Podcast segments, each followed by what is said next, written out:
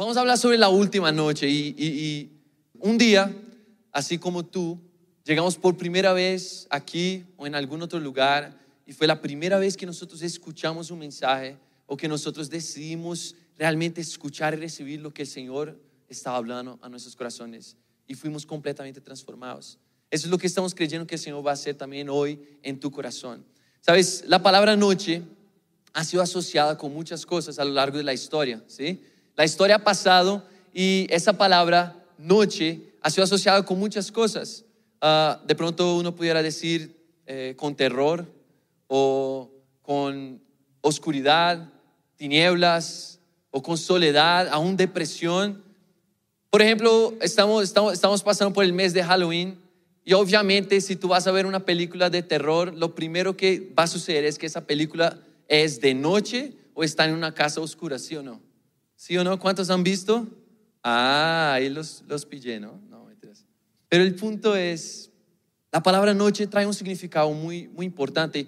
Y, y hay un texto en Génesis capítulo 1, cuando dice que Dios estaba creando todas las cosas, habla que la creación era perfecta y que Dios hizo todas las cosas perfectas. Y dice que de hecho Él mismo separó el día de la noche y dijo, mira, en esa parte que hay luz se llamará día. Y esa parte en que hay tinieblas se llamará noche. Y vemos que hizo parte de la forma perfecta que Dios dio a la creación y a la humanidad el proceso natural de un día, el proceso natural de nuestras vidas, que nosotros pasamos a veces por altos y bajos, día y noche, luz y tinieblas, oscuridad. Pero aún así, eso no significa que sea cómodo, ¿no? Hoy es muy fácil estar eh, en una noche porque nosotros estamos en nuestros apartamentos o casas, tenemos luz, tenemos electricidad, tenemos muchas cosas. Pero imagínate conmigo aquellos que vivieron en siglos anteriores y llegaba la noche y la noche significaba para ellos varias cosas. Entre esas, número uno, que ellos no podían, ya no podían trabajar porque no podían ver casi nada. Número dos, en que había un peligro porque realmente cualquier persona o cualquier cosa, aún un animal, podía acercarse hacia ellos y pues ellos estaban desprevenidos de alguna manera. De entre esas muchas otras cosas traían un significado a la palabra noche. Y sabes, todo eso va trayendo una concepción cultural que nosotros tenemos sobre noche. Y realmente la noche es más fría que el día, ¿no? Más oscura que el día. La noche tiene muchos significados, pero el gran punto de lo que estoy queriendo decir aquí es, aún aquello que no parece ser positivo o bueno para nosotros, tiene un propósito para cumplir en nuestras vidas. Puedes decirlo conmigo, aún lo que no parece ser bueno, tiene un propósito en mi vida. Sabes, cuando nosotros pensamos en la noche, no sé si, si, tú sabes, obviamente, yo tuve una lucha con mis papás creciendo, no sé si tú también tuviste la misma lucha, o si estás en esa etapa, si hay algún adolescente aquí, es que mis papás siempre querían que yo me despertara temprano y que yo durmiera temprano. Y yo nunca quise dormir temprano, ¿sí? Y entonces ellos empezaron a buscar no sé qué encuestas, estudios, no sé qué, y encontraron por fin un estudio que decía, mira, hay una hormona específica que solo viene en el cuerpo, solo, se, solo es producida en el cuerpo en la noche y si uno duerme temprano. ¿Sabes cuál es esa hormona? La hormona del crecimiento. Por eso, si hay alguien que no es, que es chiquito ahí, no, mentiras. Pero fue toda mi adolescencia en esa lucha porque mis papás querían que yo durmiera temprano y no dormí. Y yo les pregunto, si hubiese dormido temprano, ¿qué altura tenía, no? Pero el gran punto es, en la noche se da el crecimiento. Y si nosotros aplicamos eso en nuestras vidas, y si los momentos más difíciles de nuestras vidas son los momentos que traen mayor crecimiento para nuestro carácter, para quienes nosotros somos, para reevaluar nuestras vidas, en qué creemos, cuáles, cuáles son nuestros valores y nuestros principios. Bien, tienes un trabajo, bien, estás estudiando eso y aquello, pero te pregunto, ¿cuál es tu propósito? Y si esos momentos que nos sacan de nuestra zona de comodidad tuviesen una función en nosotros. Mira la persona que está a tu lado una vez más, pero vas a decir, esta es la última noche. ¿Cuántos pueden decir amén? Ya les voy a explicar qué significa, pero quisiera que leyeras un pasaje conmigo. Si tienes tu Biblia ahí, vamos al libro Marcos capítulo 4, versos 35 a 41. Y hay una historia muy interesante y es la historia de una tormenta, es la historia de una tempestad. Estuvimos hablando sobre esa historia algunas semanas atrás, pero quisiera recordar solo algunas cosas rápidamente y espero que eso traiga esperanza a tu corazón.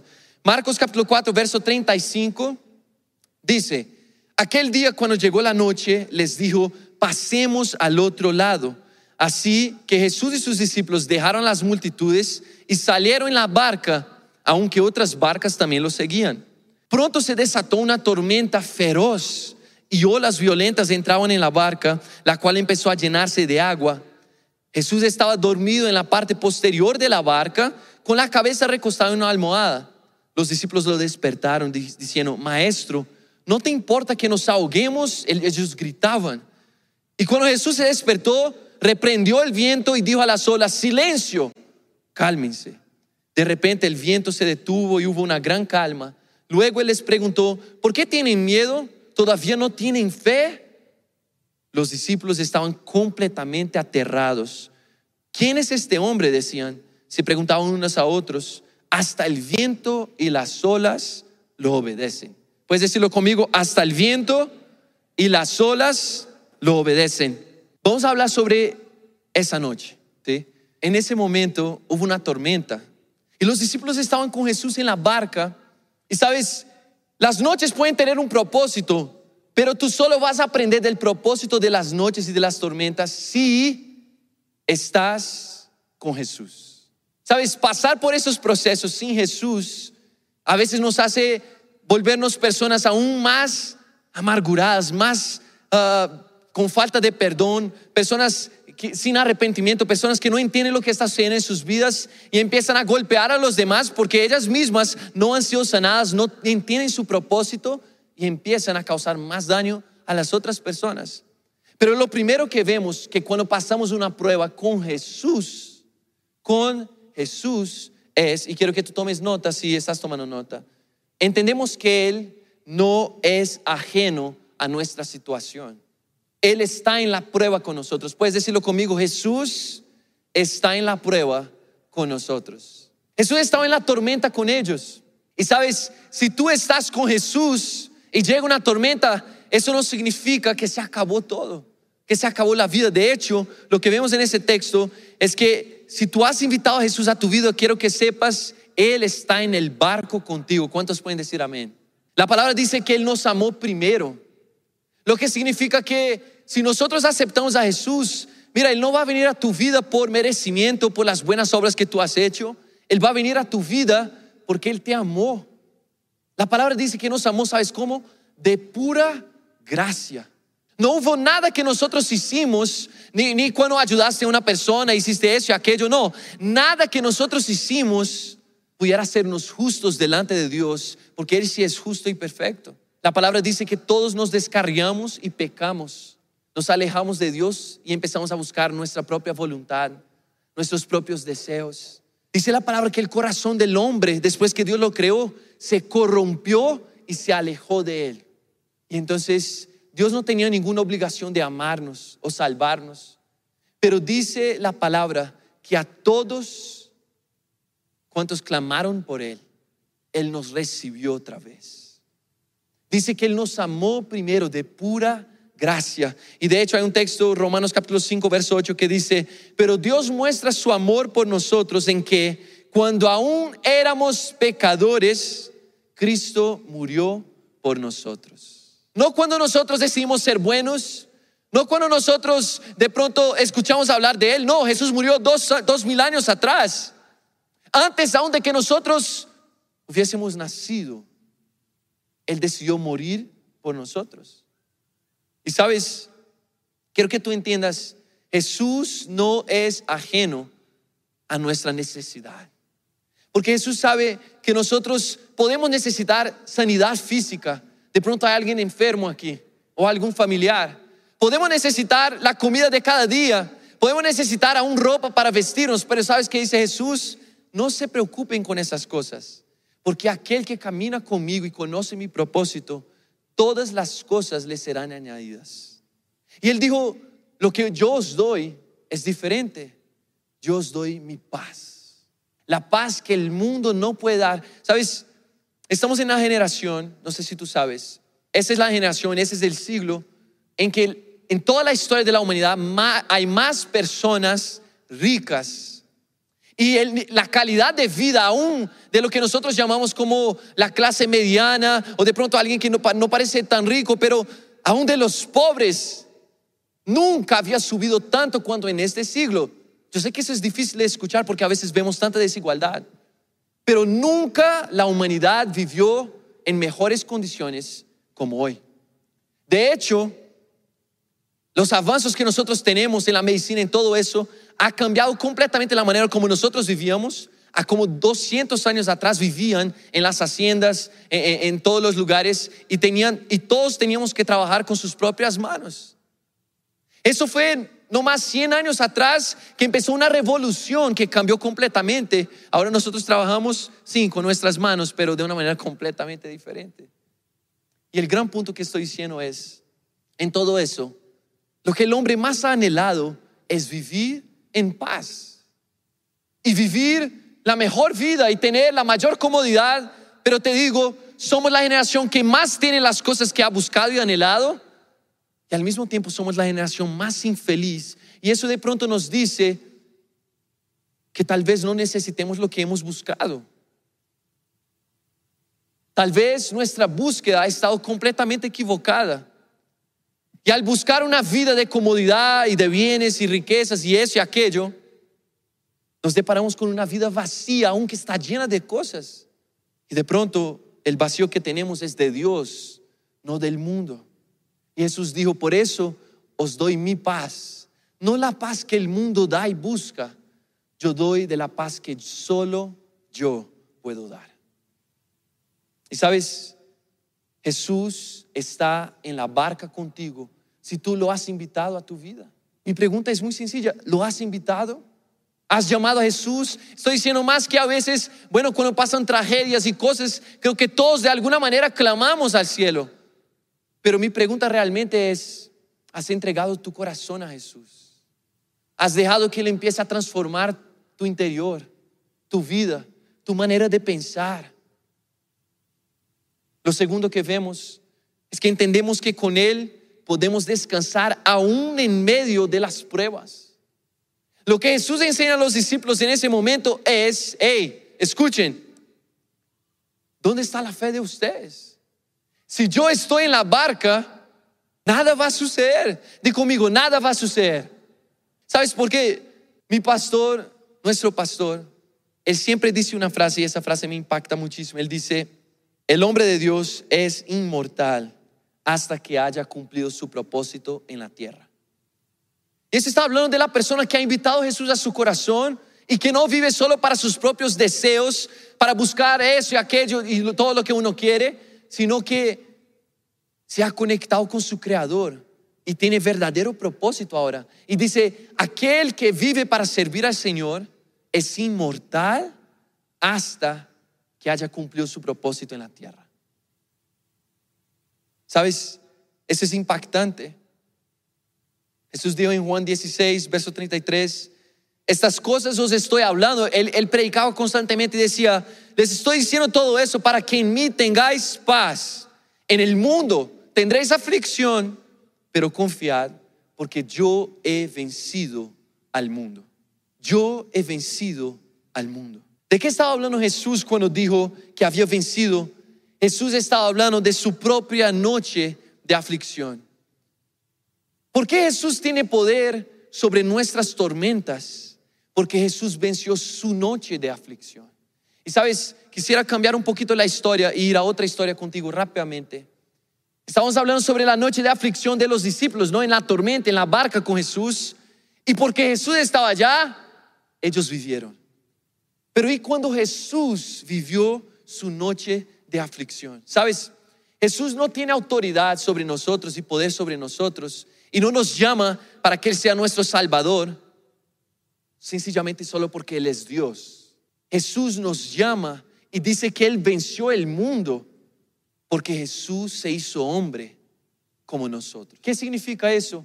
Jesús no estuvo ajeno a nuestra necesidad, a nuestra vida, a cómo nosotros estamos constantemente en aflicción en ese mundo. La palabra dice que Él se despojó de su gloria y su majestad y se hizo hombre. Te puedes imaginar el creador viviendo como creación. Él, mismo se puso en el barro. La palabra dice que como nosotros fuimos creados, Dios sopló el aliento y del barro de la tierra, y nosotros sabemos que estamos hechos de carbono, entonces dice que del barro de la tierra sopló y el hombre vivió. Entonces dice que Jesús se despojó de toda su gloria, toda su majestad, el rey del universo, el creador del mundo, se hizo barro. ¿Por qué? Porque nos amó. Él sabía que no había otra salvación para nosotros. Estamos perdidos en nuestros pecados y delitos. Y la palabra dice que el salario del pecado es la muerte. El salario de distanciarnos de Dios y buscar nuestra propia voluntad y nuestra propia vida es la muerte. ¿Cómo así la muerte? ¿Será que no sabemos que todos vamos a morir un día? ¿Será que no sabemos? Hay, hay algunas cosas que nosotros esperamos, pero que no estamos seguros en la vida. Pero hay una que estamos completamente seguros, y esa es la muerte. Sin embargo, la palabra dice que el salario del pecado es la muerte. ¿Por qué? Todos nosotros hemos conquistado el salario del pecado. Al alejarnos de Dios, todos nosotros tenemos un destino y es la perdición. Perdernos aquí en esa vida y después perdernos en la eternidad porque como no buscamos al Señor aquí, como no conocimos al Señor Jesús, nosotros tampoco podremos conocerlo en la eternidad. Como no dedicamos nuestras vidas a Él aquí hoy, tampoco podremos dedicar nuestras vidas para Él mañana. Pero dice la palabra que Jesús se hizo hombre para pasar por las mismas tentaciones que nosotros, para pasar por las mismas pruebas que nosotros. Es, como si Él se hubiese revolcado en ese mismo barro en el que nosotros estamos y Él vino. Y sabes, ¿sabes qué es tan poderoso en eso para mí? Porque si de pronto Jesús no hubiese venido, Jesús no conocería, no conocería mis necesidades. De pronto yo pudiera decir, Señor, es que tú no sabes qué es estar aquí. Pero Jesús sabe exactamente qué es pasar por la noche más oscura. Lee conmigo el texto de Mateo capítulo 26. Dice que era una noche y en esa noche ellos habían cenado, Jesús había cenado con sus amigos más cercanos, a los cuales él llamaba sus discípulos. Y después de cenar, él dijo, hey, vamos a un monte a orar. Ellos siempre iban continuamente y Jesús los llevó. Pero en esa noche Jesús dijo, miren, yo estoy profundamente triste. Va a suceder algo muy feo. Oren conmigo, vigilen conmigo. Pero dice la palabra que los discípulos estaban tan cansados y tristes al mismo tiempo lo que él decía, que ellos no pudieron estar despiertos y Jesús quedó solo orando. Y su oración era, Padre, si puedes, parta de mí esa copa, con tanto que no sea hecha mi voluntad, sino tu voluntad. ¿Qué significaba esa copa? Jesús estaba llevando sobre sí todo el pecado del mundo. Jesús, ¿por qué vino a la tierra finalmente? Él vino a la tierra para pasar por las mismas tentaciones que tú y yo, para vivir las mismas pruebas y las mismas noches que tú y yo, pero es para salir hombre perfecto y dice la palabra que en la cruz del Calvario Jesús llevó nuestros pecados porque Él fue el único hombre perfecto. Él no necesitaba morir, Él no merecía morir. De hecho, como el salario del pecado es la muerte y Jesús no había pecado, Él no iba a morir. La muerte no podía tocarlo. Pero Jesús tomó mi lugar y tu lugar. ¿Y sabes qué es lo que nosotros podemos decir hoy sencillamente? He sido perdonado por Jesús. Aquel, el único que nos podía condenar por ser Él perfecto, al invés de condenarnos, Él tomó nuestro lugar en la cruz, porque la cruz no era de Jesús, la cruz era mía, la cruz era tuya, la cruz era nuestra. Y Jesús tomó nuestro lugar en esa cruz y su oración al Padre. Cuando la palabra dice copa, Jesús está diciendo, "E- eso que me ha tocado, ese destino que me ha tocado, Padre, si es posible, aparta eso de mí. Que no sea así, si es posible, pero si no, si yo tengo que morir por amor a la humanidad, porque los amé antes de que ellos me amaran, entonces que así sea, que se haga tu voluntad, Padre, no la mía. Y Jesús pagó el precio de nuestros pecados. Pero el gran punto aquí es, en la noche más oscura, Jesús fue fiel. Y yo sé que han pasado muchas situaciones en nuestras vidas en que de pronto nosotros miramos a nuestro pasado, de pronto nosotros pensamos en los años anteriores o en las cosas que no, nunca hemos dicho a nadie lo que hemos hecho y nos sentimos condenados, avergonzados. Aunque tratemos de ocultar eso de nosotros mismos, sabemos que esos pensamientos y esas memorias nos han acusado. Y Jesús está diciendo, mira, yo era el único que te podía condenar y no te condené. La palabra dice que una vez una mujer había traicionado a su esposo. Y es más, llegaron a ese lugar en el momento en que estaba teniendo la relación sexual con otro hombre. Y dicen que la sacaron de ese lugar en vergüenza, en todo. La acostaron, la llevaron como a, a- a- la calle en donde todos estaban y se había reunido una multitud y todos tenían piedras, porque esa era la ley de la época. Todos tenían piedras para empezar a matar a esa mujer. Pero antes de matarla, estaba pasando Jesús. Y ellos dijeron, maestro, la ley dice que si algo así sucede, nosotros debemos matar. Pero ¿qué dices tú? Porque ellos no les gustaban escuchar las enseñanzas de Jesús. Porque Jesús decía, ustedes son hipócritas. Ustedes necesitan ser salvos. Y ellos decían, no, pero nosotros somos muy buenos. Porque nosotros vamos a la iglesia y todo. ¿Cuántos saben que venir a la iglesia no significa que tú conoces a Jesús? Y entonces, básicamente, ellos preguntan, Jesús, ¿qué debemos hacer con esa mujer? Y Jesús mira a cada uno de esos hombres. La palabra dice que él se agacha y empieza a escribir en la tierra con su dedo. No sabemos qué estaba escribiendo. Algunos dicen que estaba escribiendo los nombres de los hombres que estaban acusando a esa mujer en la tierra sin conocerlos. Otros dicen que estaba escribiendo los pecados de esos hombres. Ya van a entender por qué, a causa de lo que él dice enseguida. Pero el gran punto es, Jesús está en el piso, está escribiendo algo en la tierra. Y entonces Jesús mira a esos hombres y les dice, si alguno no tiene pecado, que sea ese el que tire la primera piedra. Y entonces dice la palabra que uno a uno todos fueron soltando las piedras y se volvieron a sus casas. Y se quedó solo Jesús con esa mujer. Esa mujer que no tenía ninguna excusa, había traicionado a su esposo, había sido encontrada en su vergüenza, posiblemente todavía descubierta alguna parte de su cuerpo a causa del momento. Y Jesús se acerca a esa mujer y le dice, mujer, ninguno te ha condenado, tampoco yo te condeno. Ve y no peques más. ¿Sabes qué es tener el derecho de decir que nosotros hemos sido perdonados por Jesús? Él tomó nuestro lugar en la cruz. Él pagó nuestro precio. La vergüenza debería estar sobre nosotros. Todos deberían conocer lo que nosotros hemos hecho. Y deberíamos ser humillados y más que eso, recibir la muerte a causa de eso.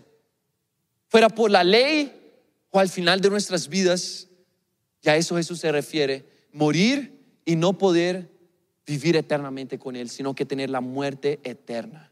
Pero Jesús dice a ustedes, yo les doy vida eterna. Podrán morir la primera muerte, que es la muerte de esa vida. Todos nosotros sabemos que vamos a pasar, ese cuerpo no es eterno. Ese cuerpo no es para siempre, esa vida no es para siempre. Tenemos solo una vida aquí en la tierra para conocer a Jesús y amarlo con todo nuestro corazón, para aceptar su sacrificio y vivir una vida transformada, una sola vida. Pero después de eso, la palabra dice que a todos cuantos conoció, nos predestinó para estar eternamente con Él. ¿Sabes? Si hoy abres tu corazón a recibir a Jesús, Él puede transformar completamente tu vida. Lo tercero y último, entendemos que Él tiene todo poder, no algún poder o un poco de poder. Jesús tiene todo el poder. La palabra dice en Lucas capítulo 24, pasando la última noche, Jesús estaba muerto, lo habían crucificado. De hecho, Jesús había sido injusticiado y lo condenaron sin haber cometido ningún crimen. Jesús murió, Jesús fue azotado y murió muerte de cruz.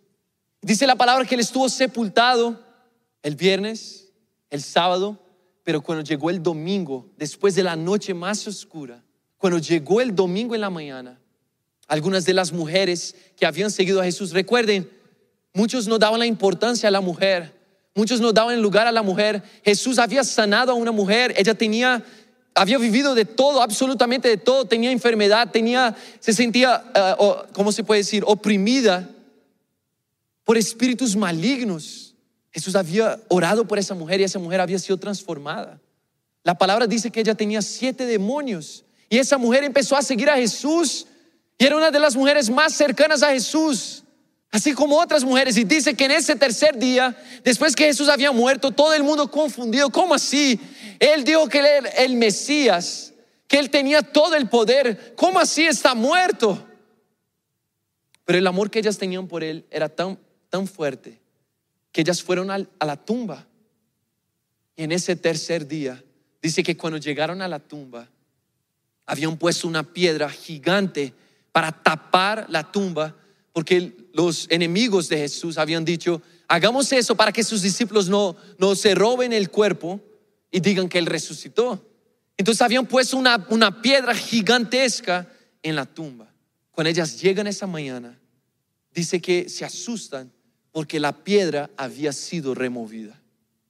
Y cuando ellas entran en ese lugar, no encuentran el cuerpo de Jesús, sino que se le aparece un ángel y ese ángel dice, ¿están buscando a Jesús? ¿Por qué buscáis entre los muertos al que vive? No está aquí, sino que ha resucitado. ¿Puedes decirlo conmigo? Ha resucitado.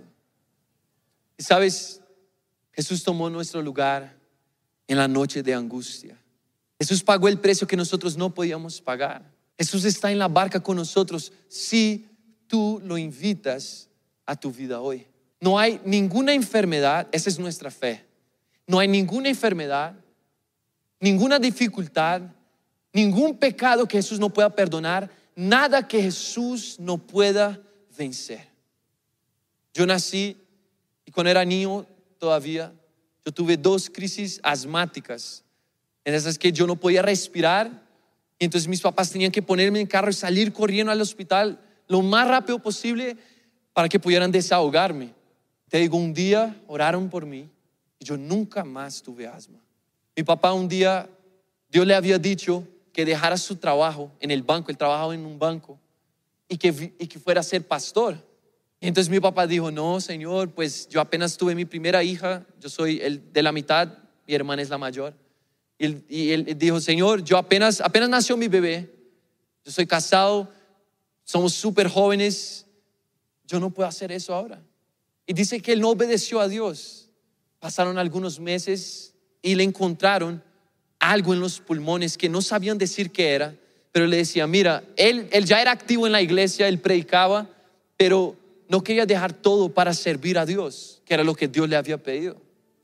Y entonces dice que él se encontró en el hospital y los médicos le dijeron, mira, nunca más vas a poder correr, no vas a poder predicar, no vas a poder ni siquiera hablar rápido, vas a tener que hablar muy despacio porque tus pulmones no aguantan. Y él estaba en ese leito en el hospital y se acercó, llegó una mujer a su cuarto que él no conocía y le dijo, ¿sabes por qué tú estás así? Porque un día Dios te dijo algo y tú no obedeciste. Cuando él escuchó eso, él se acordó de lo que Dios le había pedido. Y entonces él habló con el doctor y dijo, le dijo, doctor, yo tengo que salir ya. Él dijo, no, tú no puedes salir en ese estado, no puedes salir del hospital. Dijo, yo voy a salir ya. Entonces el doctor dijo, bajo tu responsabilidad tú lo haces. Firma aquí, firmó, fue corriendo al banco Y le dijo, mira, yo tengo que dejar mi trabajo, no puedo seguir aquí. No, pero tú tienes un buen futuro aquí. Te vamos a promover, te vamos a dar eso y todo eso. Y él estaba realmente con ah, el futuro más o menos encaminado. Él dijo, perdón, yo no puedo seguir aquí. Él firmó su, su carta de, de demisión de, para salir de la empresa. Cuando él vuelve al hospital, creo que al otro día le hacen los exámenes otra vez. Y entonces el doctor llega al cuarto y le dice, mira, yo no entiendo qué pasó. Porque ayer tú eras un hombre que nunca más iba a poder correr, ni caminar rápido, ni hablar rápido. Pero hoy tú no tienes absolutamente nada. No tienes absolutamente nada. No, no es necesario decir que yo estoy hoy aquí por la obediencia también de mi papá. Él obedeció a Dios. En su momento yo tuve que obedecer al Señor. Hasta hoy tengo que entregar mi vida a Jesús día tras día. Y decidí seguirle. Pero les digo que de todo lo que pudiera comprar, nada vale más que saber que he sido perdonado por Jesús. Que no estoy aquí por mis propios logros, por mi bondad, ni por lo que he conquistado en mis fuerzas. Estoy aquí porque Jesús me amó como te ama a ti. Y Él pagó el más alto precio por nuestras vidas. Y sabes, no importa cuál, sea la circunstancia que tú estés viviendo. En la última noche, Jesús venció. Y sabes, esa fue la última noche en que alguien tuvo que vivir en angustia y en opresión a causa de las circunstancias. ¿Por qué?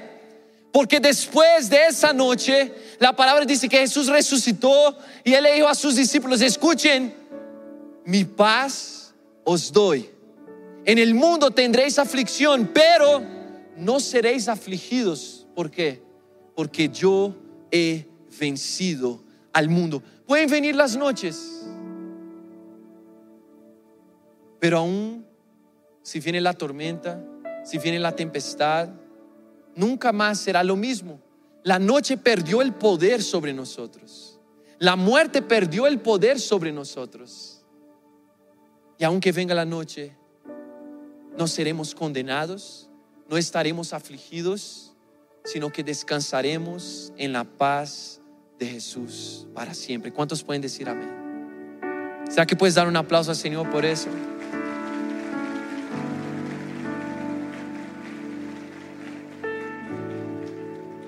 Quiero que tú tengas algo muy en claro.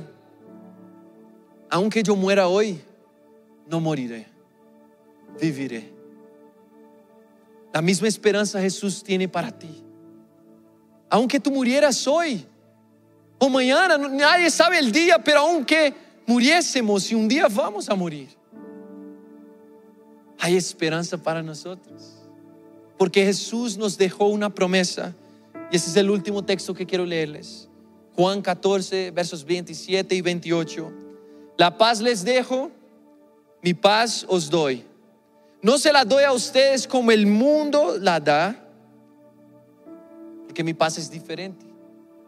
No se turbe vuestro corazón, ni tenga miedo.